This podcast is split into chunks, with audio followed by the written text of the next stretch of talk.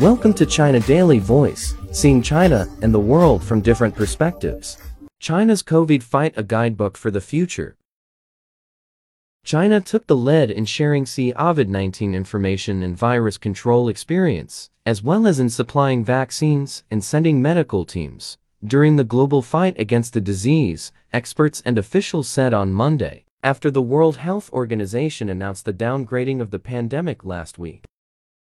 The nation's antivirus battle also demonstrated advantages of its political system and capabilities of its medical professionals, researchers and grassroots workers, which can help guide the handling of other contagious diseases in the future. They added.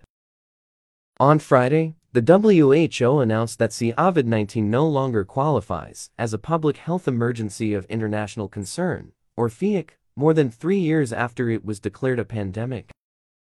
Liang Wannian head of the National Health Commission's Epidemic Emergency Response Expert Panel, said that when the first domestic COVID-19 cases emerged in Wuhan, Hubei province, in December 2019, China reported them to the WHO at the earliest possible time, and later promptly identified the pathogen and shared genome sequences with the rest of the world, as well as published treatment and disease control protocols.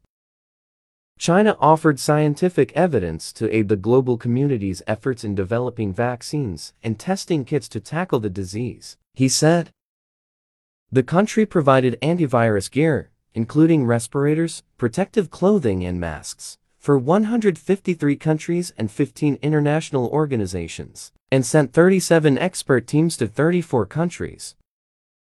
As the first country to pledge making COVID-19 vaccines a global public good, and also the first to cooperate with developing nations to manufacture vaccines. China supplied over 2.2 billion doses of vaccines to more than 120 countries and international groups, Liang said.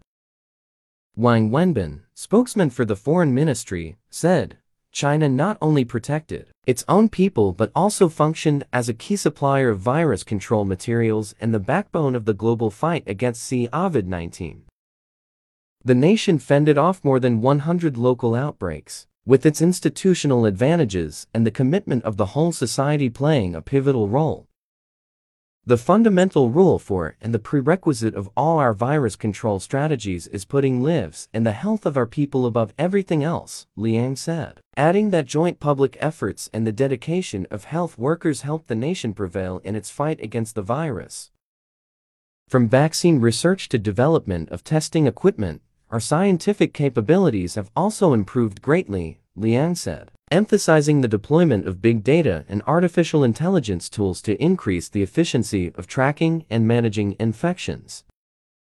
Over the past three years, China has formulated relatively smooth and effective community management systems and accumulated experience at the grassroots level, he said. These will play a greater role in handling other public health emergencies and in curbing chronic diseases.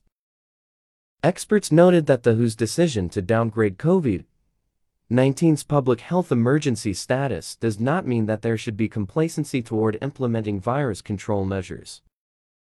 Liu King, an official from the National Administration of Disease Prevention and Control, said the threat of COVID-19 still remains, as eased restrictions could promote global travel and accelerate the spread of the virus. According to the Chinese Center for Disease Control and Prevention, the highly transmissible XBB variant has become the dominant strain on the mainland, with its percentage among total COVID-19 infections rising from 0.2 in mid-February to 74.4 in April. China will use its multi-channel surveillance systems, which cover viral mutation, fever clinics, sentinel hospitals, urban sewage systems and communities, to closely monitor the domestic and global epidemic trajectory, Liu said. It is also important to step up monitoring of imported cases and novel variants to reduce the risks of them triggering large-scale outbreaks, he said. Special attention will be paid to schools, senior care homes, and social welfare centers, Liu said, adding that vaccination among the elderly, people who have never been infected, and those who have not completed primary immunization will be strengthened. That's all for today. For more news and analysis, buy the paper. Until next time.